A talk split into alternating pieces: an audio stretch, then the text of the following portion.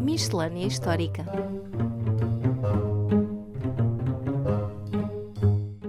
Olá e bem-vindos à Miscelânea número 32 do podcast Falando História. Eu sou Roger Jesus e comigo está, como sempre, Paulo M. Dias. Olá! Para esta nossa rubrica de assuntos vários e temáticas diversas, o que é que trouxeste para os nossos ouvintes, Paulo? Olha, hoje trago uma múmia, aliás, a mais antiga múmia natural da Europa. Natural porque a sua preservação não foi intencional, como as múmias dos faraós egípcios, não se deveu à mão humana, mas antes à ação dos elementos, sobretudo do gelo. Estou a falar, claro, do famoso Otzi, que foi encontrado a 19 de setembro de 1991, portanto, precisamente 31 anos antes da transmissão original desta miscelânea. A múmia em questão tem este nome porque foi encontrada nos Alpes Otzal, na fronteira entre a Itália e a Áustria, o que até levou a uma disputa legal pela sua posse, mas que acabou resolvida em favor dos italianos. Como disse, o corpo foi encontrado a 19 de setembro de 1991 por um casal de alpinistas alemães que devem ter apanhado um grande susto porque achavam tratar-se de um corpo de um alpinista recém-falecido e por isso contactaram as autoridades locais. E isto porque, na verdade, são encontrados corpos preservados no gelo com alguma frequência, como em 2004, quando na mesma região foram encontrados os corpos de três soldados austro-húngaros, ali falecidos em 1918, portanto, no final da Primeira Guerra Mundial. Mas, voltando ao nosso Otzi, o corpo acabou por ser retirado do gelo a 22 de setembro de 91 e foi levado então para a Universidade de Innsbruck, na Áustria, para ser examinado por um médico legista. A 24 de setembro acabou por ser também estudado por um arqueólogo, Konrad Spindler, que prontamente datou os objetos encontrados com Otzi, desde logo o seu machado, ao quarto milénio antes de Cristo, o que significava que Otzi teria uns 5 mil anos de idade. O que é realmente incrível. E afinal de contas, quem era este Otzi? Ora, era um homem adulto, com cerca de 45 anos de idade, que em vida teria medido 1,60m de altura e pesado uns 50 kg. Terá vivido então no quarto milénio antes da nossa era, sensivelmente entre os anos 3359 e 3105 a.C. Através do estudo dos esmaltes dos seus dentes, concluiu-se que teria crescido na região italiana do Tirol do Sul, portanto nas proximidades do local onde o seu corpo foi encontrado, mas que teria também vivido em certos vales alpinos 50 km a norte desta região. Portanto, tinha uma mobilidade considerável à época. Através da análise dos seus ossos, pensa-se que poderá ter sido um pastor alpino, embora a existência de quantidades assinaláveis de cobre e também de arsénio no seu cabelo, bem como o machado de cobre que tinha consigo, possam indicar que poderá ter trabalhado com metais. Sabemos que consumiu duas refeições bastante completas antes de falecer e que incluíam a carne de vários animais, como cabras montesas, além, claro, de frutas e bagas, bem como de cereais, estes talvez em forma de pão. Era intolerante à lactose também, o que vem suportar a teoria científica de que os humanos apenas recentemente ganharam maior imunidade ao leite, e a verdade é que a grande quantidade de testes científicos feita ao longo dos anos permite-nos saber que Otzi esteve doente três vezes nos últimos seis meses da sua vida e que tinha também algum desgaste em certos músculos e ossos. Curiosamente, tinha tatuagens em algumas destas zonas mais desgastadas, pelo que se especula que estas tatuagens fariam parte de uma forma primitiva da acupuntura,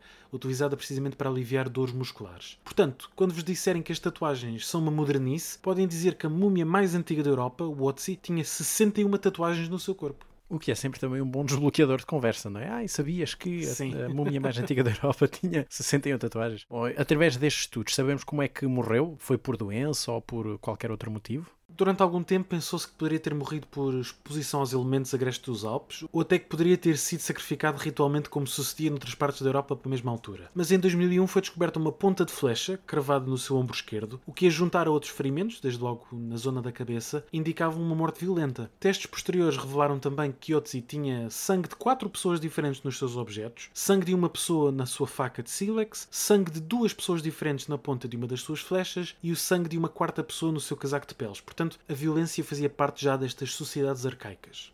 Acabaste de referir alguns objetos encontrados com a múmia, mas o que é que ele tinha ao certo consigo quando morreu? E o que é que ficou, lá está, preservado no gelo? Otzi foi encontrado vestido com casaco, calças, uma tanga que servia de roupa interior, um cinto e sapatos, todos feitos de peles de diferentes animais selvagens, como veados e ursos, e também domésticos, como ovelhas e cabras. Os sapatos eram particularmente complexos, com solas de pele de urso e o resto feito de pele de veado, com ervas macias no interior a servir de acolchoamento. E aliás, esta complexidade levou alguns autores a sugerir que já deveriam até existir sapateiros especializados. Além disto, Otzi tinha ainda uma capa de ervas tecidas e um chapéu de pele de urso. O cinto de cabedal tinha ainda uma pequena bolsa onde carregava alguns alguns utensílios, como um furador de osso, uma pequena broca, um pedaço de sílex e alguns fungos secos para ajudar a fazer uma fogueira. carregava ainda dois cestos de casca de árvore e alguns cogumelos que terão sido utilizados com fins medicinais. Por fim, tinha a já referida faca de sílex, dois arcos, um dos quais com mais de 1,80m mas ainda incompleto, 14 flechas numa aljava, mas apenas duas destas estavam completas com pontas de sílex e penas, e uma delas, como referi, tinha sangue de duas pessoas diferentes. Isto para concluir que a descoberta de Otzi e dos seus bens permitem-nos conhecer muito melhor a vida e a sociedade destas pessoas do Calcolítico. Claramente eram sociedades muito mais complexas do que por vezes se pensa, com pessoas capazes de fazer sapatos e roupa complexas, de administrar cuidados médicos básicos, entre outras coisas. Não eram como muitas vezes se pensa selvagens, que tiravam calhaus uns aos outros, embora, claro, a violência estivesse presente, como demonstra a morte violenta de Otzi. E por fim, importa dizer que os descendentes diretos de Otzi, ou de pelo menos de algum familiar seu, ainda estão entre nós na atualidade. Em 2013 foi testado o ADN de parte da população da região italiana onde a múmia foi encontrada, portanto o Tirol do Sul, e chegou-se à conclusão que 19 homens eram então descendentes da mais antiga múmia natural europeia. É realmente destes factos impressionantes que a ciência consegue aliar à história e estes vestígios que, neste caso, aparece por completo acaso. Sim, é verdade. E de resto, Roger, que trazes hoje tu para os nossos ouvintes? Olha, recebemos vários e-mails e mensagens de ouvintes a pedirem para avaliarmos a série histórica da Amazon Prime intitulada Sem Limites ou Sin Limites, Boundless, realizado por Simon West, enfim, um realizador também conhecido por filmes de ação, como por exemplo o Con Air ou o primeiro Tomb Raider com Angelina Jolie, e que neste caso esta série tinha como personagem principal Rodrigo Santoro a fazer da personagem de Fernando Magalhães, porque a série narra esta famosa viagem e ganhou algum destaque quando estreou em junho deste ano. Infelizmente lá está só agora é que conseguimos ver a série, por isso é que agora vou falar dela muito rapidamente, porque seria exaustivo fazer uma avaliação completa de cada episódio e porque quem quiser saber mais sobre a viagem de Magalhães tem o primeiro episódio do nosso podcast dedicado precisamente a este tema. E então qual é o verdito sobre esta série? Bom, infelizmente, como já seria de esperar, uh, e apesar de se perceber que houve um investimento considerável na produção, a série está pejada de erros, quer erros históricos, isto é, acontecimentos que eles alteraram na série, ou que nem sequer existiram, ou deturparam, ou até erros mais técnicos de reconstituição histórica. Mas como eu disse, não vou esmiuçar todas estas questões, mas vou só chamar a atenção para aqueles que são mais gritantes. Para já, a primeira ideia que passam é que, tal como Colombo, o projeto de Magalhães foi apresentado no reino vizinho, porque foi rejeitado em Portugal, e isso não corresponde à realidade. Não temos qualquer fonte que nos diga que Magalhães tentou propor o seu plano de chegar às Molucas por Ocidente, ao rei Dom Manuel. Além disso, Magalhães chega à corte de Carlos V como se fosse uma pessoa qualquer, a propor um plano sozinho, quando na realidade tinha já por trás financiamento garantido do mercador Cristóbal de Haro, e a preparação científica do plano vê-se não só a Magalhães, como a série faz crer, mas também à figura de Rui Faleiro, português muito versado na ciência. Outra questão que salta à vista é que Juan Sebastián Elcano era, na realidade, mestre na nau Concepción e não era piloto na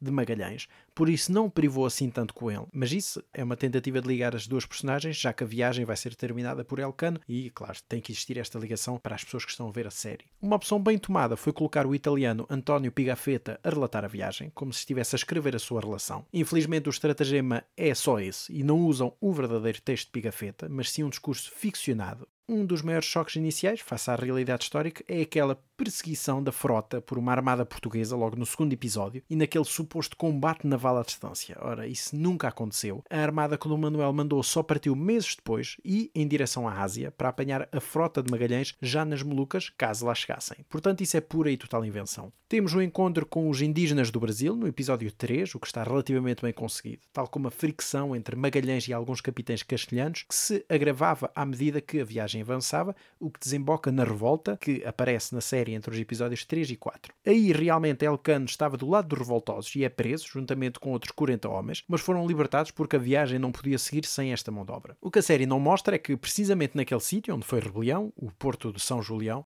a armada ficou lá parada entre abril e agosto a invernar. Ora, se acreditássemos na série, tinha sido tudo seguido, mas não, era preciso parar para esperar que o tempo melhorasse e até reparar as naus. Foi até nesse período que uma das naus afundou, mas disso a série também não fala. E nessa altura já deviam estar quase a chegar ao Estreito de Magalhães, não? Sim, mas infelizmente, e eu estou a utilizar a palavra infelizmente demasiadas vezes, mas é realmente oportunidades perdidas, porque o estreito e a sua passagem é muito mal retratado no episódio 4, com uma tempestade e em menos de 10 minutos já estão no Pacífico. Ora, na realidade eles demoraram mais de um mês a atravessar o estreito, o que constituiu talvez o maior feito da viagem, e até foi nesta passagem que uma das naus acabou por fugir e regressar à Europa durante a travessia, e, mais uma vez, nada disso é mostrado. Mas adiante.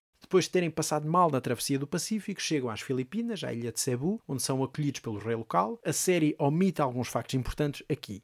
Primeiro, que Magalhães iniciou uma conversão em massa ao cristianismo, junto da população e das autoridades. Isso é mostrado, mas enfim, muito ao, de leve. E segundo, que foi aí que ele deve ter percebido que a sua proposta de que as Molucas ficavam no lado castelhano do Tratado de Tordesilhas estava errado. A própria cena com o Lapu-Lapu é exagerada e inventada. Este não confrontou diretamente Magalhães e o que sabemos é que Magalhães quis mostrar boa vontade ao rei de Cebu e ofereceu-se para impor pela força a soberania do rei na ilha de Mactã. Aí a série retrata muito bem que houve vozes contra, que tinham condições desfavoráveis para o ataque e que, obviamente, lá se finou Magalhães, isso já no episódio 5. O que está fiel ao que as fontes relatam é o papel do escravo de Magalhães, Henrique, que reclamou a liberdade depois da morte do seu proprietário, do seu dono, a qual foi negada por Duarte Barbosa, o cunhado de Magalhães, e que tinha ficado por responsável da expedição, e por isso Henrique terá efetivamente traído a tripulação e levado ao massacre de 25 homens que desembarcaram em Cebu pelas forças do rei local. Depois disso puseram-se a andar e só realmente aí é que Elcano é nomeado capitão da nau Vitória, quando já só sobrava a nau Trinidade,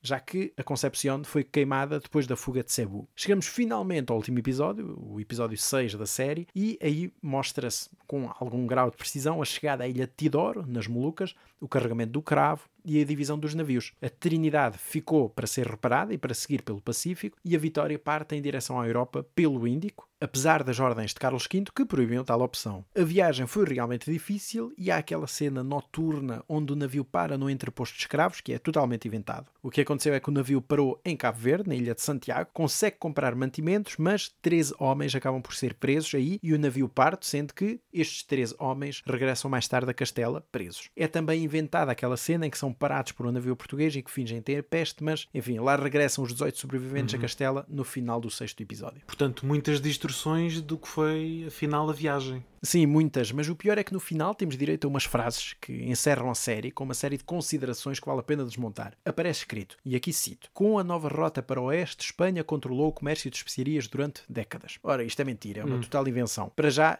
iriam ser precisos mais de 40 anos para perceber como regressar, desde as Molucas até ao México, o que só conseguiram, lá está, na década de 1560. Até lá só conseguiram enviar navios que se fixaram na ilha de Tidor. Além disso, não controlaram esse comércio. Esse continuou a estar na mão dos portugueses e só mais para os fins do século XVI e com o estabelecimento desta rota até Acapulco, no México, é que Espanha começa a conseguir negociar a sério nesses produtos. E é ainda dito que, e cito, a tripulação da Trinidade nunca regressou à Espanha. Fim de citação. Isto porque terão sido apanhados depois pelos portugueses porque não conseguiram atravessar o Pacífico e voltaram para Tidor. Eh, e o que sabemos é que isso é parcialmente verdade porque eles realmente voltaram para as Molucas, mas na realidade cinco deles conseguiram regressar a Castela. Portanto, o balanço final da série é que é boa visualmente, mas não tão historicamente. Nem mencionei ainda que, por exemplo, as espingardas utilizadas são anacrónicas, porque em vez uhum. de terem um fecho de mecha de serpentina, ou seja, de sempre aceso, não é? Tem o que parece ser espingardas de pederneira, o que é completamente errado. E temos também o uso dos próprios canhões e das portinholas nos navios, tudo um pouco duvidoso sobre a forma como é representado na série. Mas pronto, é preciso também perceber que é uma adaptação para o grande público e por isso é impossível ser completamente fiel. Há é, alterações que do ponto de vista histórico não fazem grande sentido sentido e deturbam as intenções de Magalhães e alguns acontecimentos da viagem. Sim, claro, e é como temos vindo a dizer a propósito de outras séries e de outros filmes, é sempre preciso algum cuidado com o rigor histórico, até porque não é com alterações à história que muitas das vezes se melhora o enredo. E claro,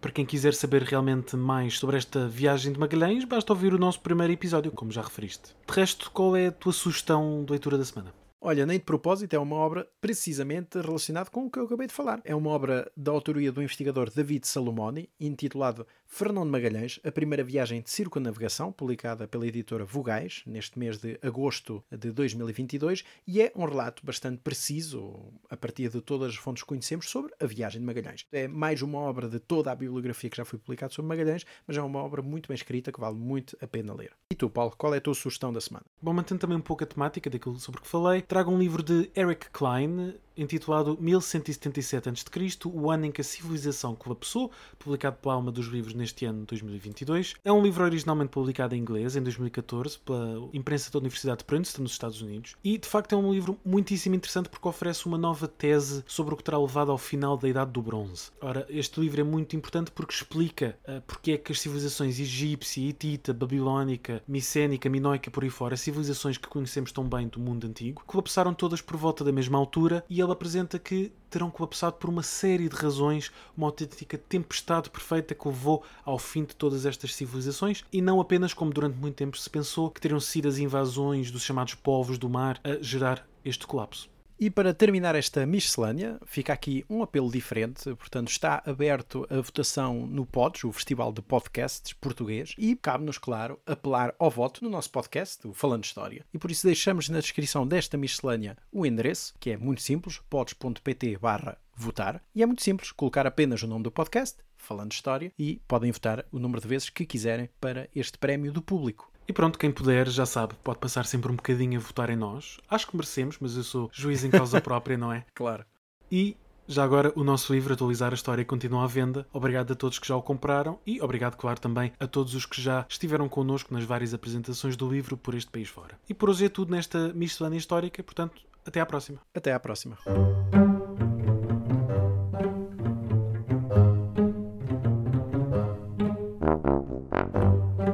Miscelânea Histórica